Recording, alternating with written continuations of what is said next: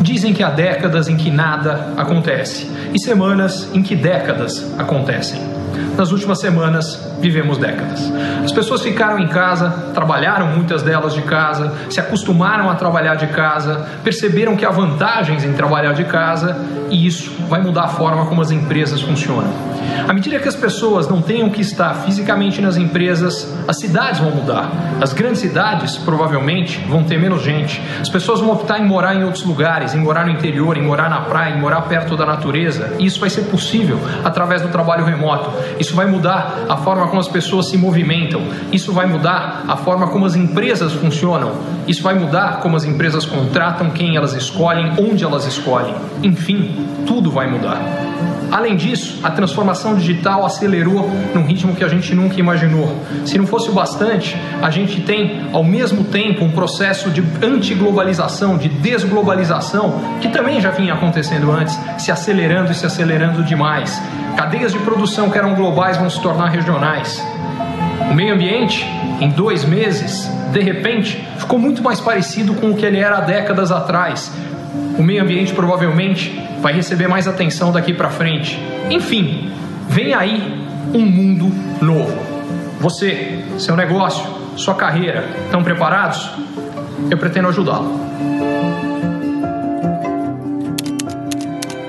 Bom, obrigado a todos vocês que estão com a gente hoje. É um enorme prazer ter confiança de todos vocês. Sei que mais do que isso é uma responsabilidade gigante é, ter sido a primeira pessoa, o primeiro influenciador fora de Estados Unidos, uh, Inglaterra, Austrália e China a passar de 2 milhões de seguidores. E eu acho que o mínimo que eu tinha que fazer é agradecer e retribuir. E para fazer isso, eu estou trazendo um time de craques para tocar em temas que eu acredito que são absolutamente fundamentais para todo mundo, mais do que nunca hoje. São coisas que sempre foram importantes, mas em função das enormes transformações que a pandemia trouxe para a nossa forma de viver, para a nossa forma de fazer negócio, eles se tornaram mais importantes do que nunca. E hoje, especificamente, o tema é comunicação.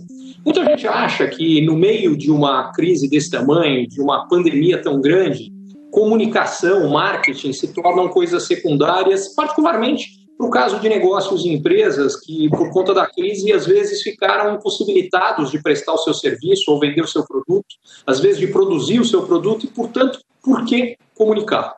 E eu não poderia discordar mais. Eu acho que comunicação é importante sempre, mas em momentos em que a gente passa por transformações e dificuldades que nos tocam mais do que em geral, isso se torna mais importante porque o impacto dessa comunicação não fica limitado ao tempo presente.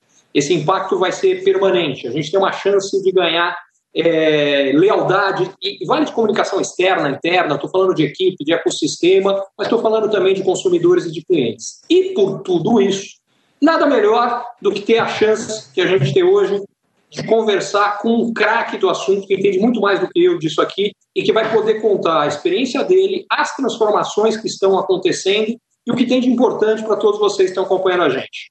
Alan Barros, a bola é sua. Antes de mais nada, o Alan, é, ele é só CEO da agência Pulse, é um dos uh, criadores do, do projeto Coopera, uh, do Acelera Aí. Uh, isso é só para começar, tá? Mas eu vou deixar ele contar em mais detalhes tudo que ele faz. Alan, prazer ter você aqui. Muito obrigado pela chance. E conta um pouquinho mais de você para quem eventualmente não te conhece. Boa tarde a todos. Muito bom estar aqui contigo, Ricardo. É, a gente se aproximou mais depois da primeira mentoria, né, que eu tive a oportunidade de participar da primeira turma da sua mentoria. Uma experiência assim extremamente válida, está me ajudando muito nessa fase. A gente nem imaginava que poderia acontecer o que está acontecendo agora, né, lá quando a gente fez. E é teve bons fundamentos, fundamentos que você compartilhou com a gente lá na primeira mentoria que me ajudaram demais nessa fase. Eu tenho 25 anos de mercado, é, metade dele como anunciante. Eu geri o marketing dos maiores varejistas do Brasil, Marabras, Ponto Frio e Casas Bahia foi a minha maior experiência. Depois disso, resolvi mudar de balcão, levar essa minha experiência de negócio, essa coisa é, de barriga no balcão, né, que a gente fala, para o lado da publicidade, que eu sentia falta nisso, uma agência que pensasse como negócio no, no, primeiro layer de decisão, E está aí, a Pulse hoje é uma das 20 principais operações do país, a gente é sócio do Grupo Artiplan, maior operação 100% nacional, né? A gente não tem nenhum concorrente nosso 100% nacional com maior estrutura do que a gente, são mais de 700 colaboradores. Você, você falou um pouquinho, só te cortando rapidinho, você falou um pouquinho do Coopera, né, que acho que é o início do nosso papo. É, o Coopera ele nasceu com essa missão da gente passar, como é que a gente olhei para dentro de casa e pensei, poxa, como é que a gente passa pela pandemia evitando o primeiro efeito dela, né, para as empresas, que é o desemprego, você perder um colaborador, né, você não conseguir man, dar manutenção no emprego, porque você leva muito tempo formando, engajamento, e aí vem um negócio desse, você tem que perder o colaborador. E aí o Coopera nasceu nisso, a gente pegou toda a nossa experiência e decidiu fazer o seguinte, vamos chamar os nossos parceiros, quem está aqui há mais de 20 anos do nosso lado, e vamos promover um movimento em conjunto, onde a gente proponha para o empresário, poxa, você quer se comunicar, é muito importante, você falou um negócio no início fundamental, né? Será uma nova largada na cabeça do consumidor. O pós-pandemia, no meu ponto de vista, todas as marcas vão estar no mesmo patamar. Elas vão ter que reiniciar a conversa com o cliente num ambiente completamente novo. Então, quem não tiver um pensamento estruturado de comunicação vai ficar para trás. Só que esse movimento tem que começar agora, mas o empresário também está olhando para o caixa dele e está pensando, poxa, eu não posso investir nisso agora. Então, o movimento Coopera nasceu nessa, na premissa de a gente preservar emprego para o nosso lado da, da, da, indústria e a gente também oferecer para o empresário, peraí, você pode se planejar, você pode ter um pensamento estratégico de comunicação agora, porque a gente reuniu 80 empresas, são, a gente começou com 5, no final do projeto tinha 80 empresas parceiras que estão dispostas a te ajudar comercialmente. O que, que você quer isso na época? Flexibilizar pagamento, é, ajudar, às vezes, colocando investimento de tempo e de visibilidade para o empresário que não tinha condição de caixa nesse momento. Foi uma loucura, Ricardo. Mais de 800 empresas cadastradas. A ideia era preservar empregos. Se você entrar no LinkedIn da Pulse hoje, a gente está contratando. Muito bacana, meus parabéns. E, e, e, Alan, eu acho que é, o, o que você mostra isso para mim chama atenção em dois pontos muito importantes. O primeiro deles é a clareza que você e vocês tiveram na importância de fortalecer o ecossistema.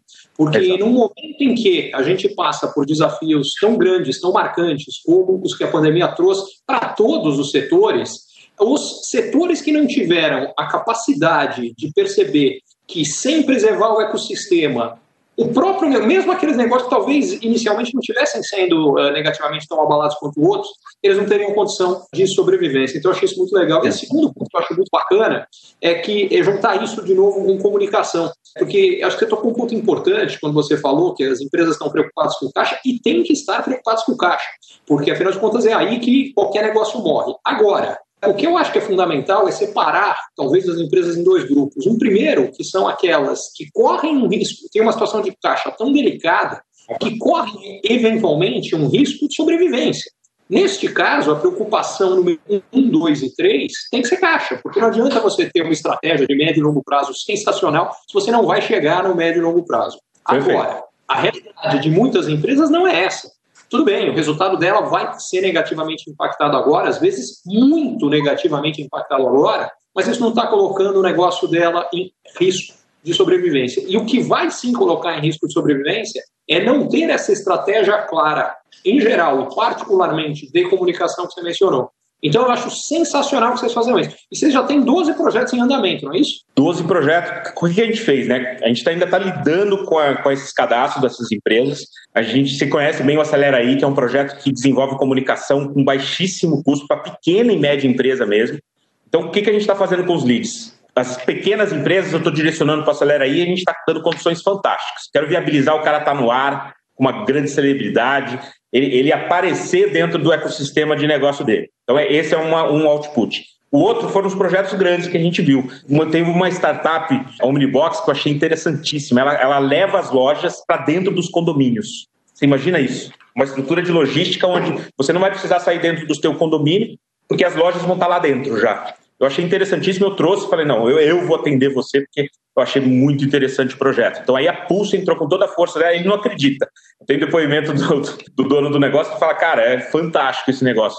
A Onawa, que é uma empresa que criou uma ferramenta de WhatsApp que chama People Commerce, que é você transformar toda a sua rede de vendedores em, em negócios, em mini lojas através do seu colaborador. Também achei fantástico, a gente abraçou o projeto e a gente está é, ajudando a desenvolver a comunicação disso. Então a gente dividiu Dos leads gerados até agora, 12 contas. Você imagina no meio, infelizmente, do que a gente está vivendo, que é a pandemia, entrar 12 novos projetos. Eu não conquistava isso no ano normal, 12 clientes. A gente conquistou isso em 15 dias. E gerou essa coisa. A primeira garantia é que a gente vai conseguir preservar os nossos empregos. E segundo, que a gente está conseguindo gerar novos negócios, novas contratações. Um, para vagas, teve vagas que a gente recebeu mais de 500 currículos no primeiro dia. Então, dentro desse, do que a gente está vivendo, eu considero que foi um, um gol. É, eu acho que não foi um gol, foi um 7 a 1 Eu acho que vocês fizeram uma goleada. E é uma goleada porque tem vários aspectos fundamentais disso aqui. O primeiro que você falou é a virada no jogo. É, enquanto muitos estão preocupados com sobrevivência, e ao estarem preocupados com sobrevivência, a nossa tendência é pensar pequeno, vocês pensaram grande, vocês pensaram mais, falaram, peraí, o que pode ser feito para alavancar, e não apenas para defender. Uma preocupação que eu vejo de vários negócios é que eles estão em busca do que eu chamo de uma versão remendada do passado. É, deixa eu ver como, o que eu tinha antes, e eu vou pegar agora e pegar, tentar, tentar pegar essa colcha de retalho do que sobrou da melhor forma. E não é isso que a gente tem que ter, é um futuro diferente, mas que pode ser, como vocês estão mostrando, muito melhor. E com vários detalhes interessantes, né? Você fala da quantidade de currículos que você recebeu. Uma das coisas que eu acho é negócios em expansão provavelmente nunca tiveram condições tão boas de atrair talento como nesse momento. Porque o fato é que nunca teve tanto talento disponível. Dois outros pontos que eu acho muito bacana. Um é como você mostra que, por exemplo, o projeto que você conta da Unibox, eu acho que, com toda a experiência que você tem de varejo, eu queria a tua opinião também, mas uma coisa que eu acredito é que uma das confusões que as pessoas estão fazendo agora é não, não, agora tudo foi para o online, foi para o digital, a loja morreu. Eu discordo, eu acho que há uma falsa dicotomia que é entre estar no online ou no físico. Para mim, é no online e no físico. E, fundamentalmente, porque a palavra de ordem aqui é comodidade do cliente. E o exemplo do Omnibox é perfeito. Eles levaram a, a questão de, de comodidade um passo além. Agora, não basta fazer, as pessoas têm que saber e aí entra a comunicação que vocês fazem. E eu sei que vocês estão fazendo, inclusive, nesse projeto, comunicação do Abrace, né?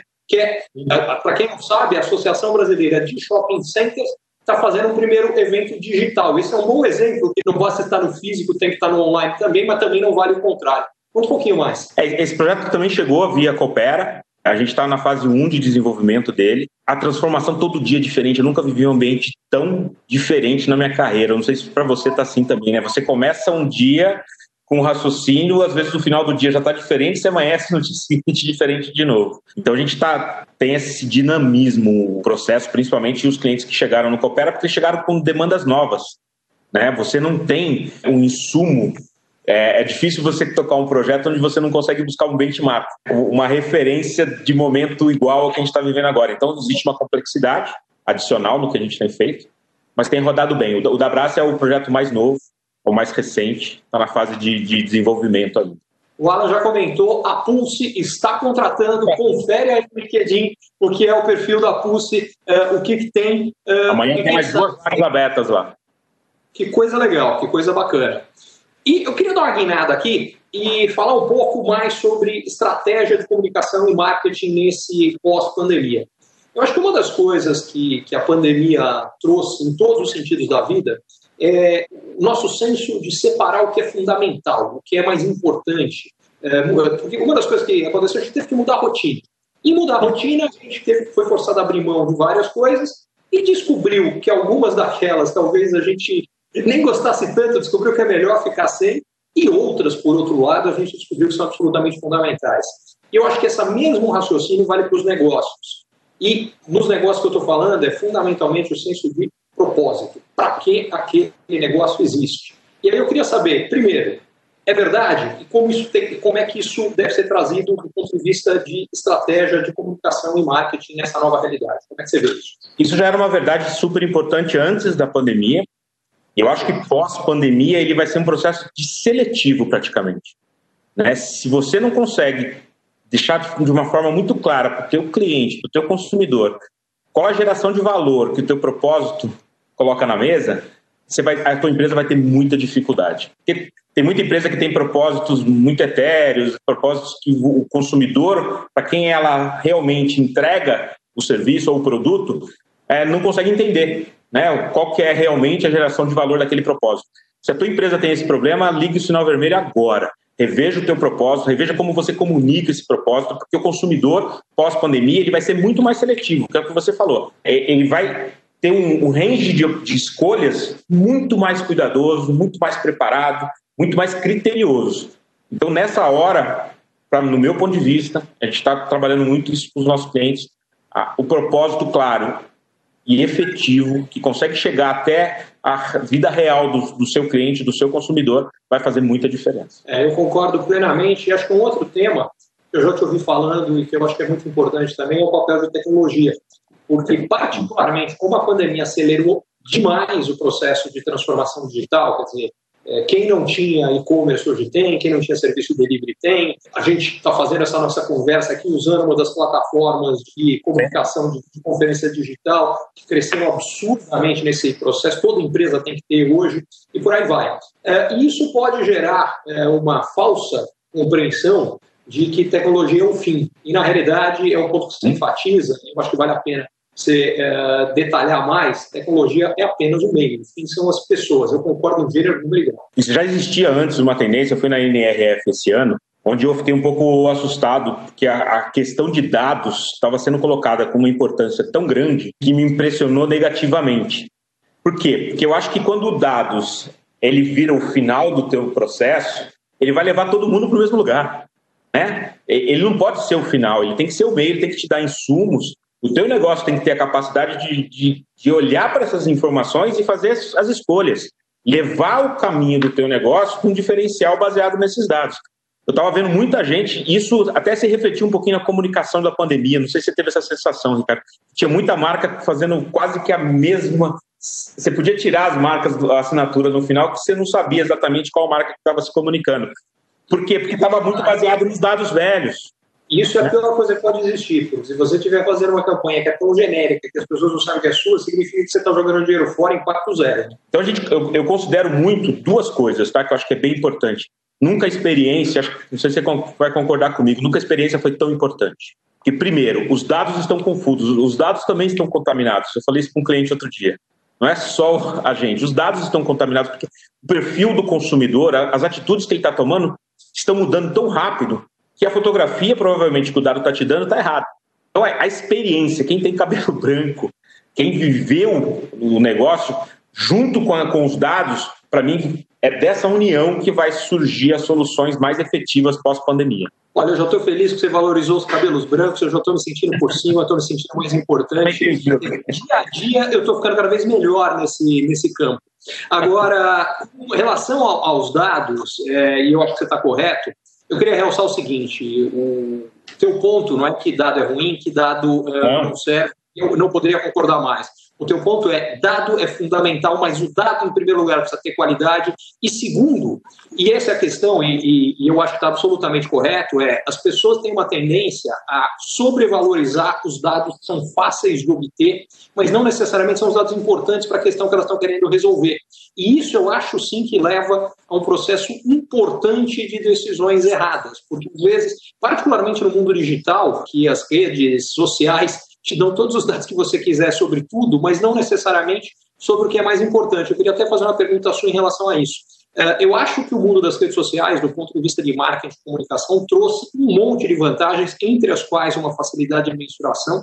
A contrapartida é que a gente é, acabou indo para um mundo que é o mundo da ativação, porque a ativação é facilmente mensurável. E o branding ficou para lá. Enquanto a ativação é fundamental para o resultado do trimestre, o que vai determinar se o seu negócio continua vivo, se ele cresceu ou se ele morreu daqui a dois, três anos, é o branding.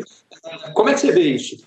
É, eu te falo mais, né? O, o, o, além da sobrevivência, o branding ele gera valor, né? Você não, não, consegue margem, você não consegue resultado na tua companhia sem brand. Porque ativação pura vai te levar para um resultado próximo de zero ou negativo. Só ativação.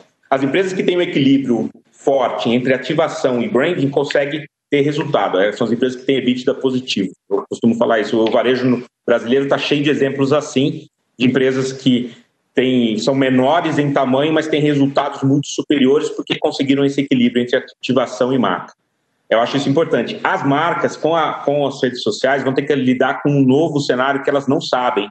São os haters e os lovers porque isso era muito particular do indivíduo. Né? Você, como grande influenciador, deve viver com isso todo dia. Você não consegue agradar todo mundo. Só que as marcas, como tinham um estilo de comunicação impositivo, ela só falava, ela não, não era um diálogo. A partir do momento que você vai ter que estabelecer um diálogo, vai ter gente que não vai gostar da tua conversa e, vai ser um hater. E, e, e, as marcas têm que aprender a lidar com isso. Se você não tiver nem haters e nem lovers, você vai deixar de existir. Né? Você vai ter que aprender a lidar com os dois. E o branding vai ser fundamental para você ter lovers. Que com a, só com ativação você não consegue uns lovers. Eu, eu daria um passo além. Se você não tiver nem hater nem lover, você já deixou de existir, só não percebeu. Não está impactando nada nem ninguém. E quando você fala que não há como não ter hater, Jesus Cristo tinha hater, então não vai ser uma marca, por melhor que ela seja, que não vai ter. É, acho que você está absolutamente correto. E aí nisso, eu acho que uma das coisas uh, fundamentais que eu acho que mudou também nessa comunicação de duas vias é a importância de transparência e verdade na comunicação com relação ao que de fato a empresa é, faz e oferece. Uma das coisas que na comunicação de uma única poderia funcionar é, com uma verba muito grande, você podia bater numa determinada mensagem que não necessariamente correspondia à, à realidade e uh, convencer muita gente. Hoje, se isso for acontecer, o tiro sai pela culatra, porque o que vai acontecer é que na hora que essa sua comunicação for falsa em relação à realidade, você vai ter muita gente comentando sobre isso e o efeito acaba sendo exatamente o inverso que está buscando. É isso mesmo? É isso. E eu, eu vou acrescentar um pouquinho uma coisa era você, por princípio, comunicar sempre a verdade. Então, isso poderia ser um princípio do teu negócio, ótimo. Eu acho que a nova fronteira da verdade vai ser explicar para o consumidor essa tua verdade. Isso vai ser fundamental. A marca que não estiver disposta a abrir a tua cozinha, eu, eu, eu, comparo muito com uma cozinha, né? Você não, você não sente muito mais confiante quando você vai no restaurante que você enxerga o pessoal cozinhando no fundo? Eu, pelo menos, fico muito mais tranquilo quando estou vendo ali. Eu não consigo entender nenhum detalhe, mas o fato de estar aberta me deixa mais confiante. A marca que não mostrar sua cozinha vai sofrer demais, Ricardo. Porque o consumidor vai querer entender essa verdade da marca. Não basta você falar. Vai, você vai ter que estar disposto a mostrar. E na hora de mostrar, vai ter muita marca que vai cair. Vai, vai, vai ficar evidente que durante a, toda a vida dela, ela nunca falou a verdade ela comunicava um, um, contexto, uma narrativa de verdade. O Alan, eu não poderia concordar mais com você e vou aproveitar e vou te passar uma, uma pergunta que veio aqui do Léo Ayer, que no fundo ele está pedindo para você mostrar a sua cozinha. Ele é CEO da Design uh, ou Design Director, aqui não estou entendendo exatamente se é a empresa, muito bem, mas enfim, ele fala: Alan, você podia compartilhar o propósito da sua empresa? Ou seja, está pedindo para você mostrar a sua cozinha. Ah, o propósito da minha empresa é desenvolver a prosperidade dos nossos clientes e dos nossos colaboradores. A gente foca Bacana. totalmente na prosperidade. Porque a prosperidade é uma palavra bem ampla, que ela não se refere só ao lado financeiro, se refere ao, ao lado do, de todo o ecossistema do que a gente trabalha, e eu não quero fazer isso só pelo meu cliente, eu quero fazer também pelos meus colaboradores. É, eu acho que isso aparece muito no tipo da ação do próprio Coopera. É, e o que eu acho que é uma coisa importante, porque várias ações têm, várias empresas, perdão, têm propósitos que são jogos de palavras muito bonitos, mas que a realidade não é condizente. É, é aquela história, quando, quando virou uma frase é, num quadro, e não mais do que isso, é, passou a ser um problema e não uma solução. Que é muito legal lá na Pulse, que se você perguntar isso para o assistente que entrou na empresa, ele vai saber que, é, esse é o nosso grande propósito, desenvolver a prosperidade dos nossos clientes. E a gente tem cases bem interessantes com, quanto a isso. E do ponto de vista de como transformar isso em realidade, eu sei que alguns dos, alguns dos valores que vocês usam aí são transformação, flexibilidade, agilidade e conexão constante com os clientes. Conta mais o que isso quer dizer na prática. O que a gente está vivendo agora, a gente já colocava isso como premissa. Eu, é, quando eu era executivo de varejo, eu já tinha isso, eu chamo de eterna insatisfação, né? Você não, não pode estar contente com o que está estabelecido nunca. O dia que você acha que você está contente com o que você está fazendo, ferrou, né? É, você deixa, parou de se transformar. Esse nosso negócio é, eu sou muito conectado com o varejo, ele é um negócio feito de transformação. A gente não estar conectado com o seu consumidor é o maior problema das empresas hoje. É o excesso, eu chamo de excesso de escritório, né? As pessoas ficam muito atrás no escritório, muito, muito blindado pelos dados. De novo, os dados são meio de uma decisão que você tem que tomar conectado com o seu consumidor, conectado com a vida real das pessoas. As decisões são emotivas, elas não são racionais. Né? Os dados, quando você pensa num negócio hoje, você consegue estratificar as informações racionais e as emocionais. de onde, onde você busca? Você busca de conexão, você busca abrindo conversa. Você, a tecnologia te ajuda você conversar. Eu lembro que no passado, quando, quando eu era Casas Bahia, para me conectar com meus vendedores, eu fazia um café da manhã, às 7 horas da manhã, com os melhores vendedores da rede. Abri o café da manhã, era um insumo de informação fantástico. Hoje você tem um grupo de WhatsApp que pode fazer isso. Então, a, a tecnologia te ajudando a você estabelecer mais conexões do que você fazia no passado. Mas eu considero fundamental a conversa, Maninho. Sem conversa, sem você olho no olho, acho que a gente, as empresas vão sofrer para passar por isso que a gente está passando agora. Mais do que nunca, você pode tomar decisão baseada só numa informação, só numa tela de computador. Você tem que estabelecer conexões. É, que eu acho que você está reforçando o ponto que você colocou antes, que a tecnologia é o meio, não é o fim. Ela deve ser usada quando ela pode ser usada, mas é isso. No final das contas, o fim sempre são pessoas, porque empresas existem para servir pessoas. Você não entender o que as pessoas querem, como é que você vai servi-las de forma correta? É isso. Perfeito. Me conta mais uma coisa. Eu sei que uma outra coisa que vocês veem como muito importante quando você fala de ecossistema é compromisso com a sociedade e as comunidades no sentido mais amplo. Fala um pouco mais sobre isso. E isso até marquei para ti no, no, seguinte quesito: a, recuperação do que a gente está vivendo agora, a minha experiência diz que ela não vai ser fácil. Quem está achando que é fácil, ela não vai ser fácil. Ela vai ser do, dolorosa.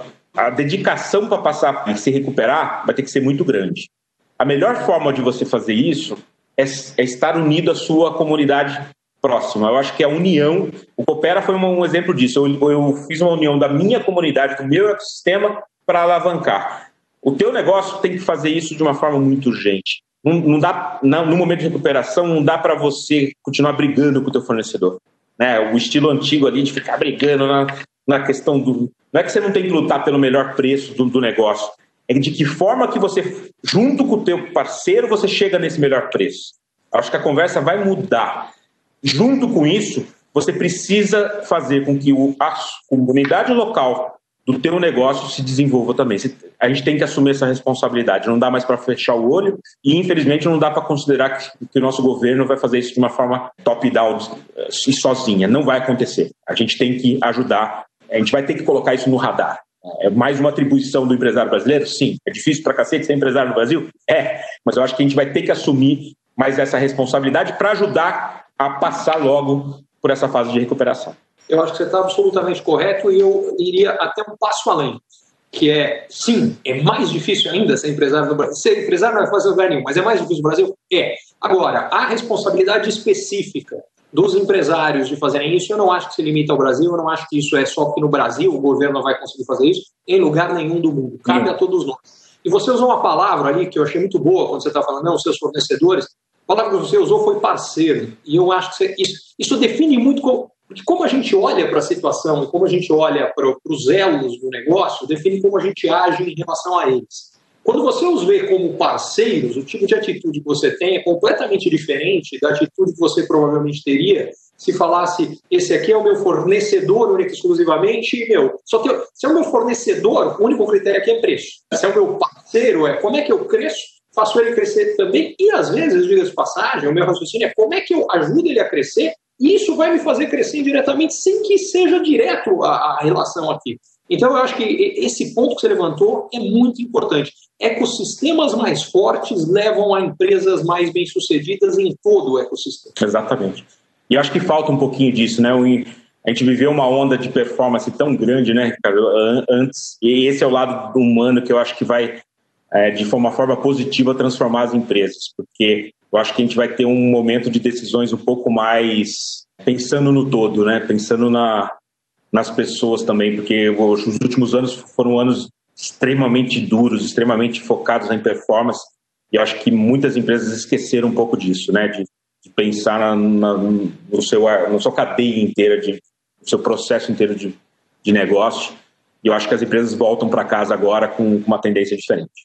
O que eu acho interessante é que, nesse sentido, os próximos trimestres vão ser mais duros ainda, mas eles trouxeram essa questão humana muito forte, porque a pandemia em si trouxe isso. Uma das coisas que ficou muito claras é o crescimento de ações de solidariedade, de empresas que perceberam, e, e isso eu acho que passa em vários aspectos. Passa no aspecto de impacto na sociedade e, inclusive, de comunicação. Quando a gente vê eh, várias das marcas mais lembradas nesse momento, elas foram mais lembradas em função de ações que não são ações puras de comunicação, ao contrário, a parte de comunicação no sentido literal da palavra foi muito mas o que elas de fato comunicaram a respeito da essência delas, de propósito, de eh, preocupação genuína com a comunidade, teve um impacto muito maior. E eu acho que isso é outra coisa importante. Pensar a comunicação de fato de uma forma muito mais ampla, porque é outra coisa que acho que até queria te ouvir um pouco mais é a indústria de comunicação está passando, isso é anterior à pandemia, por uma revolução que será, já foi, mas será ainda para frente provavelmente acelerada por tudo que a gente está vendo. Particularmente o mundo das agências de publicidade está sendo virado de cabeça para baixo. Já estava, agora está dando piruetas. É, fala um pouco sobre, sobre isso. A, a crise, é, o nosso setor já vivia a crise há um tempo, né? E ela não é uma crise, ela é uma crise estruturante, né? Que eu falo, que a gente está tendo que rever é, o modelo do negócio. Não é uma crise de ah, o mercado encolheu, não é sobre isso, é sobre o que as agências entregam de fato para os seus clientes. A revolução digital da nossa indústria já aconteceu de uma forma bem, bem importante, bem drástica, porque o, as plataformas digitais elas excluem a agência do processo e atende o long tail todo de uma forma direta. Quando a gente pensou no nosso era aí, foi justamente para isso, né?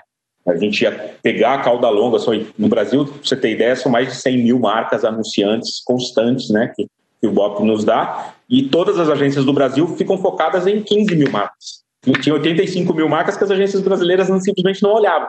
E, e, tinha, e tem dinheiro, tem investimento no negócio. Eu acho que isso muda radicalmente. Tem vários, tem indícios bem importantes sobre isso. A questão, eu discordo um pouquinho, a questão do home office vai fazer com que as agências esqueçam um pouquinho da, daquela suntuosidade, né, de puta, eu preciso ter um, um meu escritório é mais importante do que tudo. Não, né, acho que agora ficou muito evidente que a equipe que você tem, a experiência que você tem, o que você oferece efetivamente, qual é o teu propósito de negócio efetivo como agência de publicidade para o teu cliente, que vai fazer a diferença daqui para frente. E nisso, eu acho que vai ter uma transformação bem grande bem grande. Eu concordo com você e acho que, em algum sentido, é parecido com o que aconteceu no setor financeiro. Historicamente, por que a agência de banco é aquela coisa grande, parece uma caixa forte, isso, porque é para passar uma imagem de segurança. E eu acho que você tem razão, a, fisicamente as agências tinham algo parecido, não com a, a característica diferente, não é a do banco, mas tinha, uma, mas tinha um, um papel parecido. E dessas 100 mil que você comentou, 9 mil já estão cadastradas no Acelera Isso em 10 meses, né? Impressionante. 10 meses. O Acelera aí, quando ele nasceu, ele nasceu dentro, praticamente lá dentro da primeira mentoria. Não sei se você lembra. As perguntas que eu fazia era para o Acelera aí era para resolver questões que eu tinha quando estava lançando o Acelera aí. Não sei se você lembra da minha reação quando você começou a falar: olha, gente está com uma ideia, com um negócio aqui, o que, que você tá achando? Você viu o tamanho, o quanto meu olho brilhou, o tamanho. Acho que vale contar mais o que é o Acelera aí, e, e só deixando claro, tá? Uh, o Alan, uh, quando participou dessa primeira turma da mentoria, a gente tinha uma turma muito legal, e o princípio da mentoria é exatamente ajudar empreendedores e executivos nas suas decisões mais importantes, nas decisões que vão realmente fazer a diferença nos seus negócios. E o Alan apresentou a ideia do Acelera aí, e meu olho abriu desse tamanho, porque eu achei a coisa mais genial do mundo, porque fundamentalmente o que ele faz, e, e você vai contar mais em detalhes e corrigir qualquer bobagem que eu falar, mas na minha cabeça, porque eu achei ela tão genial, que é o seguinte, ela democratizou o acesso ao que era o mundo não digital do que o digital já tinha feito. Então, você falou que o digital, essas 100 mil marcas estavam anunciando, porque no digital você consegue fazer já de origem um anúncio num local muito específico, num nicho muito específico. E você fez no que é a maior mídia, porque o digital cresceu para burro, não quero tirar a importância do digital. Mas hoje, ainda hoje, a televisão é a maior mídia. E, e na TV isso não era possível. E vocês foram os primeiros a fazer isso acontecer. É, o que, a premissa do Acelera aí é, é, é, simples, né? Conceito da economia compartilhada, entregando três grandes atributos que inviabilizava o pequeno anunciante estar na TV. Não era o preço da televisão. Eu tenho cidades no Brasil que o principal produto de mídia com maior audiência custa 800 reais, 900 reais. É impossível que isso dê 900 reais nesse programa de televisão vai dar menos resultado que o impulsionamento no Instagram. Vai dar mais resultado aqui na televisão, ainda dá. Só que para você chegar aqui produzindo um filme, tendo relevância, tendo uma qualidade de produção, era inviável. Então você não é o custo da TV que inviabilizava, era o custo da produção para você chegar na televisão. Qual foi o raciocínio que a gente teve com o know-how de varejo que a gente adquiriu durante tantos anos? Eu vou pré-setar, você é Netflix da publicidade. Então a gente produz, produz hoje temporadas. Vamos imaginar que a gente pega 40 segmentos econômicos, eu pego um segmento concessionária de carros, multimarcas. Eu penso esse segmento um ano dele, uma temporada, todas as possibilidades possíveis. Eu pré-produzo isso com uma grande celebridade. Trago uma grande celebridade para esse negócio só que eu vendo ela fragmentada, num custo compartilhado. O que, que é isso? Essa uma campanha que sai em São José dos Campos, ela pode sair também lá em, no Rio Grande do Sul, ela pode sair em Manaus, ela pode sair no Nordeste. Não, não tem sobreposição. Por que, que eu tenho que cobrar só desse cara de São José dos Campos? Então, o raciocínio, quando você fala, ela pode sair, ela está saindo por empresas diferentes, mas que não estão nessas praças, que não concorrem, que não tem problema. Eu nunca tenho o mesmo conteúdo numa sobreposição de sinal. Só que, para você ter ideia, o Brasil é dividido em 250 sinais diferentes. A gente é um continente. Então, eu posso ter a mesma campanha sendo veiculada 250 vezes. O que, que acontece com isso? Eu tenho cidades que eu entrego uma campanha completa para 30 dias, com customização de oferta, com todas as informações. Vou dar o exemplo do Rodrigo Faro, que é foi a primeira celebridade que está dentro da plataforma. Custa 3 mil reais, 4 mil reais, tudo. Filme pronto para marca. Mas por quê? Aí você fala assim, você é maluco, isso dá prejuízo. Só que se eu vender ela 100 vezes, são 400 mil reais. Seria o custo de uma campanha só. Seria o custo de uma campanha. Só que o que a gente está fazendo? Eu estou dando acesso. Tem risco na nossa operação? Tem, porque eu gravo na frente, eu produzo na frente. A gente tem os custos na frente, mas todo negócio tem risco. Só que a gente democratizou de fato isso. Essa semana a Rede Globo lançou uma plataforma igual. Né? Lançou a plataforma dela que chama Sim. Eu dei graças a Deus, porque é muito difícil você tocar um negócio que você não tem concorrente. eu não tinha concorrente. Quando eu explicava acelera aí, mas ah, mas quem faz isso igual? Não, não tem. A gente não tem concorrente. Então a Globo fez com um simulador de mídia também é bem interessante, um, é um material é, bem completo. A parte de conteúdo nosso, a gente está, sendo muito sincero, muito na frente. A plataforma Acelera aí hoje tem 2 mil conteúdos diferentes. 2 mil. Então a gente está muito na frente na parte de conteúdo, mas agora a gente criou um mercado. Ah, um mercado para quê? Vai, vai tirar cliente das agências grandes? Não vai tirar cliente nenhum das agências grandes vai fomentar o pequeno anunciante, que não tem nenhuma agência. Hoje o Acelera aí, 50% do que sai dentro da nossa plataforma é através de agências pequenas regionais.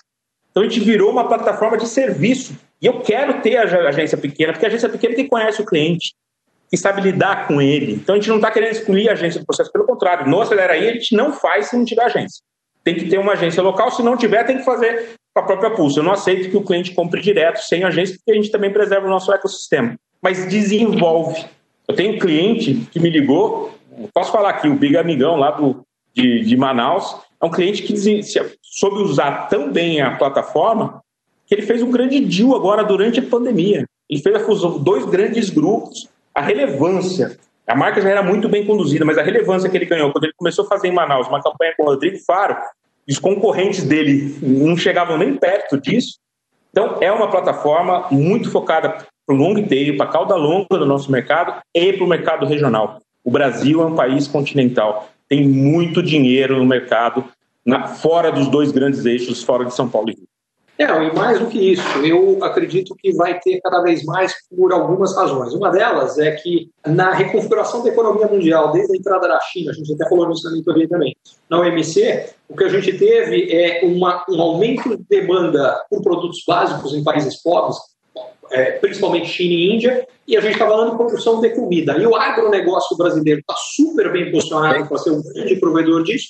O agronegócio movimenta a economia do interior, resultado, faz 20 anos que as cidades do interior crescem mais do que as capitais e que a migração está sendo em direção a lá, para lá. E agora tem um adicional, porque o que, que a gente viu? Com a pandemia, as pessoas passaram, foram forçadas a trabalhar dois, três meses em casa. Opa, dá para trabalhar bem em casa, mesmo em grandes empresas. Mas peraí, se eu posso trabalhar em casa e não preciso estar no escritório, quem disse que eu preciso viver na grande? Porque eu vou viver na praia, no interior, onde quer que seja. Então, se essa tendência já existia antes, ela provavelmente vai ser acelerada ainda mais. E é interessante que, te ouvindo, eu estava pensando, é, em muitos sentidos, o que vocês fizeram de democratização é parecido, falando, trazendo para a realidade do varejo, com o que o Alibaba fez criando o, o, Em algum sentido, a Amazon também, mas no Alibaba isso é muito mais forte. O muito Alibaba é um marketplace para o pequeno varejo, é o que viabiliza o pequeno varejo.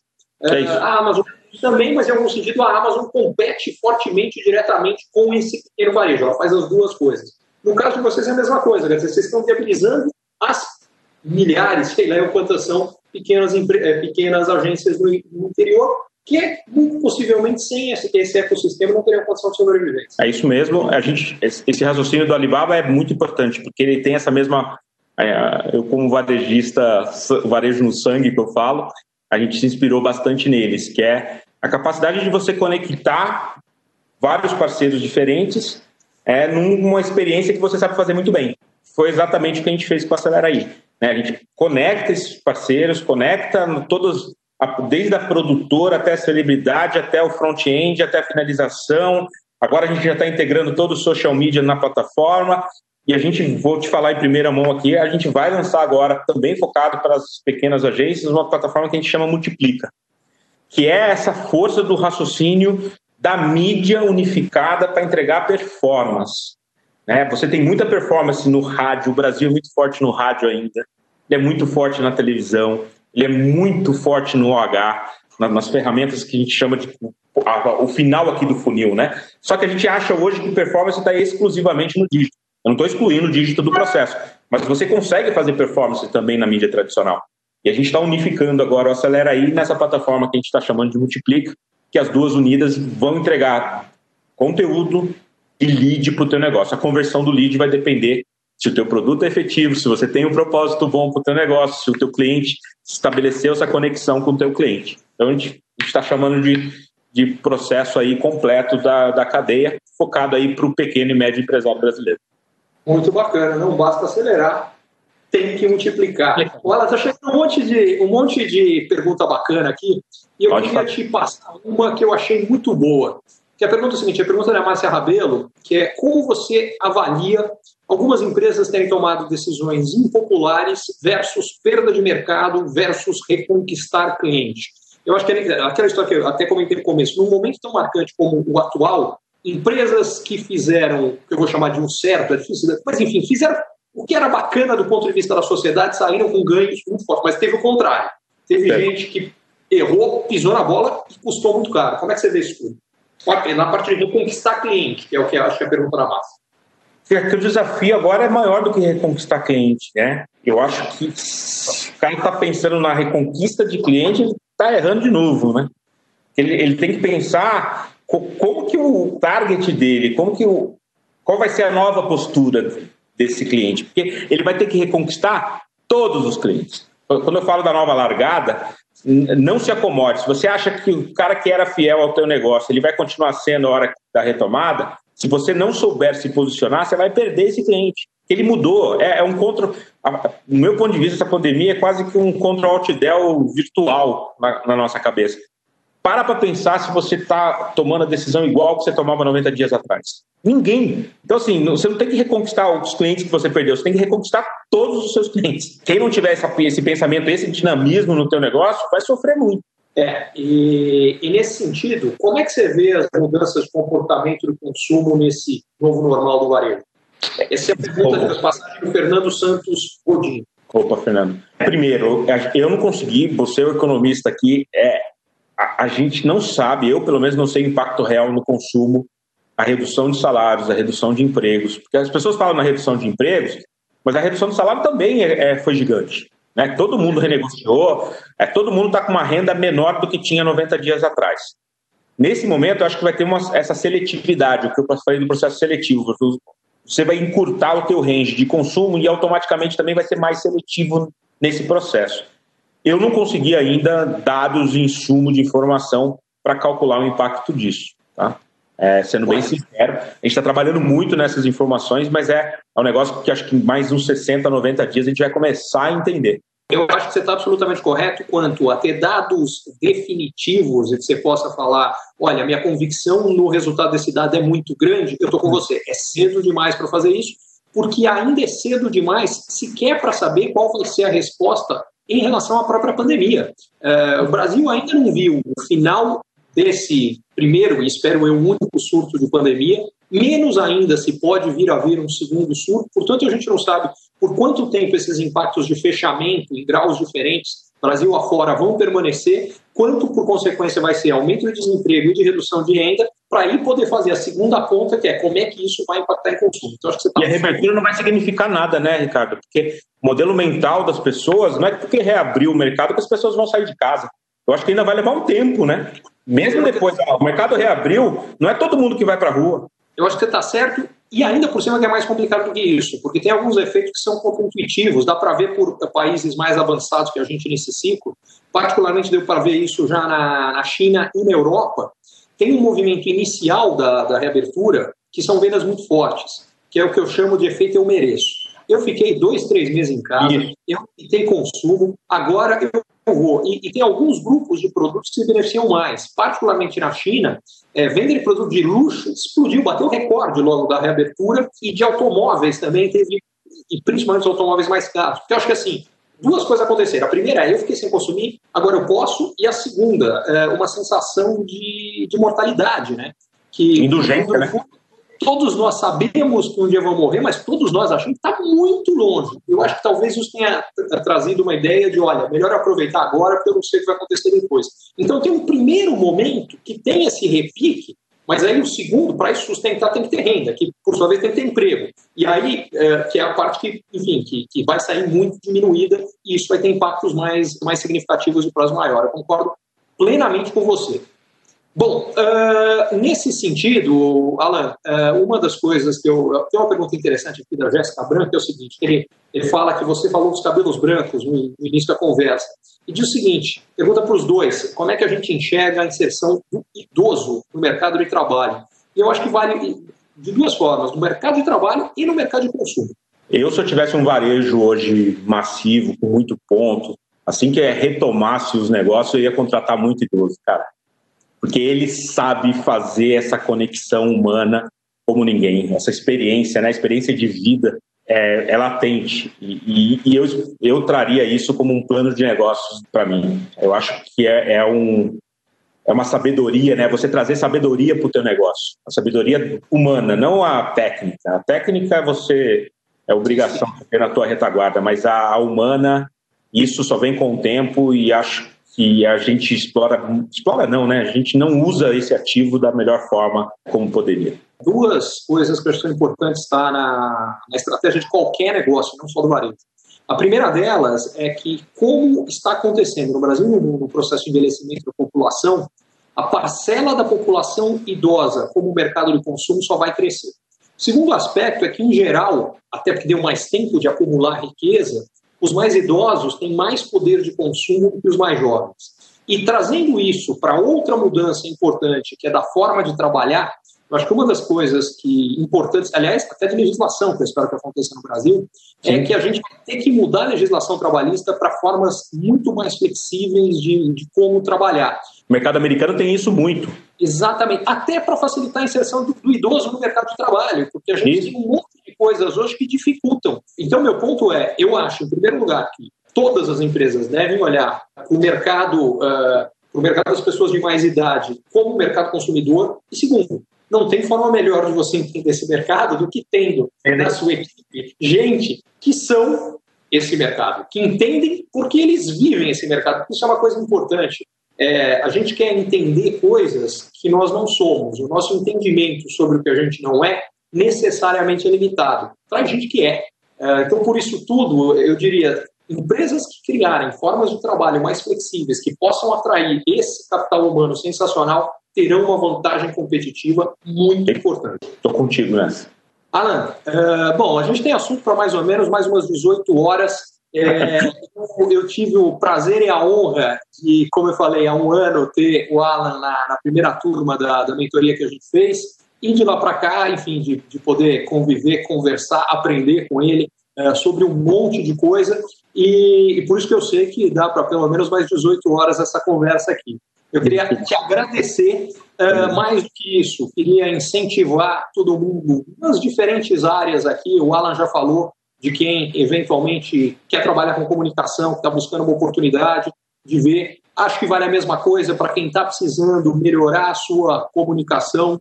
Vale a pena bater um papo com ele com toda certeza. E vale olhar, como eu falei, tudo isso que, que, que ele já contou aqui, que eles fizeram, que acho que fala muito melhor do que eu ou ele podemos falar. Acho que fatos sempre são melhores do que, do que opinião. Então, queria agradecer demais a tua presença aqui mais uma vez, deixar para você dar as suas palavras finais, seus últimos comentários, por favor, Alan. Só te agradecer, foi muito positivo. Desde o convite, eu venho conversando com algumas pessoas no LinkedIn. O seu poder de influência no LinkedIn é impressionante. É recomendar a tua mentoria, parece que você vai lançar ela virtual agora, né? O, o mundo mudou. Uma das coisas que a gente achou, muita gente pedia para a gente fazer virtual e até aquele momento a gente tinha optado em fazer pessoalmente, pelo componente que você falou, daquele contato que a gente tem lá. Só que a Sim. contrapartida é que fazer virtual está permitindo que gente, inclusive de fora do Brasil, possa, uhum. possa uh, participar. Uh, e nesse momento está muito mais fácil para todo mundo. Então a gente achou que era importante. Vou recomendar fortemente. Vou recomendar fortemente aqui a tua mentoria. Ela foi bem preciosa em os momentos mais críticos de decisão, quando chegou a, a pandemia, bateu na porta. É, eu lembrei de alguns fundamentos que a gente conversou durante o, a, a mentoria e vou falar aqui do fundo do meu coração, ele foi, foi fundamental para me ajudar a achar um caminho mais consistente que preservasse todos os lados do meu negócio, tanto o lado para os meus clientes quanto para o lado interno do, dos meus funcionários. Então, recomendo, quem tiver oportunidade, faça. Eu falei tanto de conversa, quem não conseguiu ser respondido aqui, manda pergunta no meu LinkedIn, eu vou responder todos os casos, vamos abrir conversa, eu acho que a conversa é o melhor remédio que a gente pode dar nessa fase você tem dúvidas como, como se comunicar. Então, converse, converse com seus parceiros, a gente fica à disposição, a gente tem um timaço de especialistas lá na Pulse. Qualquer questão que você coloque para a gente, independente de relação comercial, a gente vai é, ajudar a quem entrar em contato com a gente a encontrar um caminho, tá? Sensacional, o cara falou que me deixou de olho marejado aqui, porque nosso objetivo é exatamente poder ajudar quem participa a, a chegar onde quer e merece chegar, porque a gente acha que tem muita gente boa demais no Brasil. Como você falou, não é fácil, no que a gente puder ajudar é sensacional. O trabalho de sonhar pequeno, de sonhar grande é o mesmo. Vamos sonhar grande, vamos fazer acontecer. É o que eu desejo para todos que estão aqui ouvindo a gente. E, Alan, muito obrigado. Valeu, gente. Muito obrigado a todos. Até mais.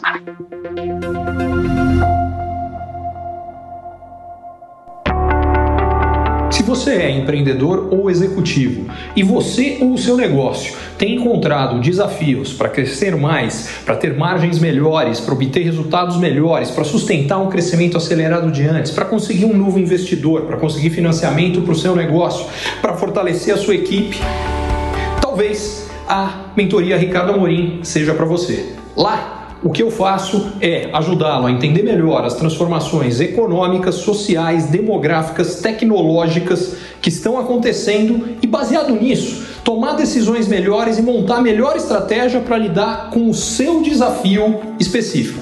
Vale a pena você conhecer.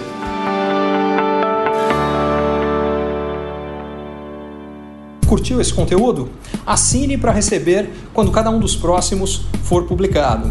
E se de repente você achar que algum colega, amigo ou alguém da sua família pode gostar também, lembre de compartilhar. Até a próxima!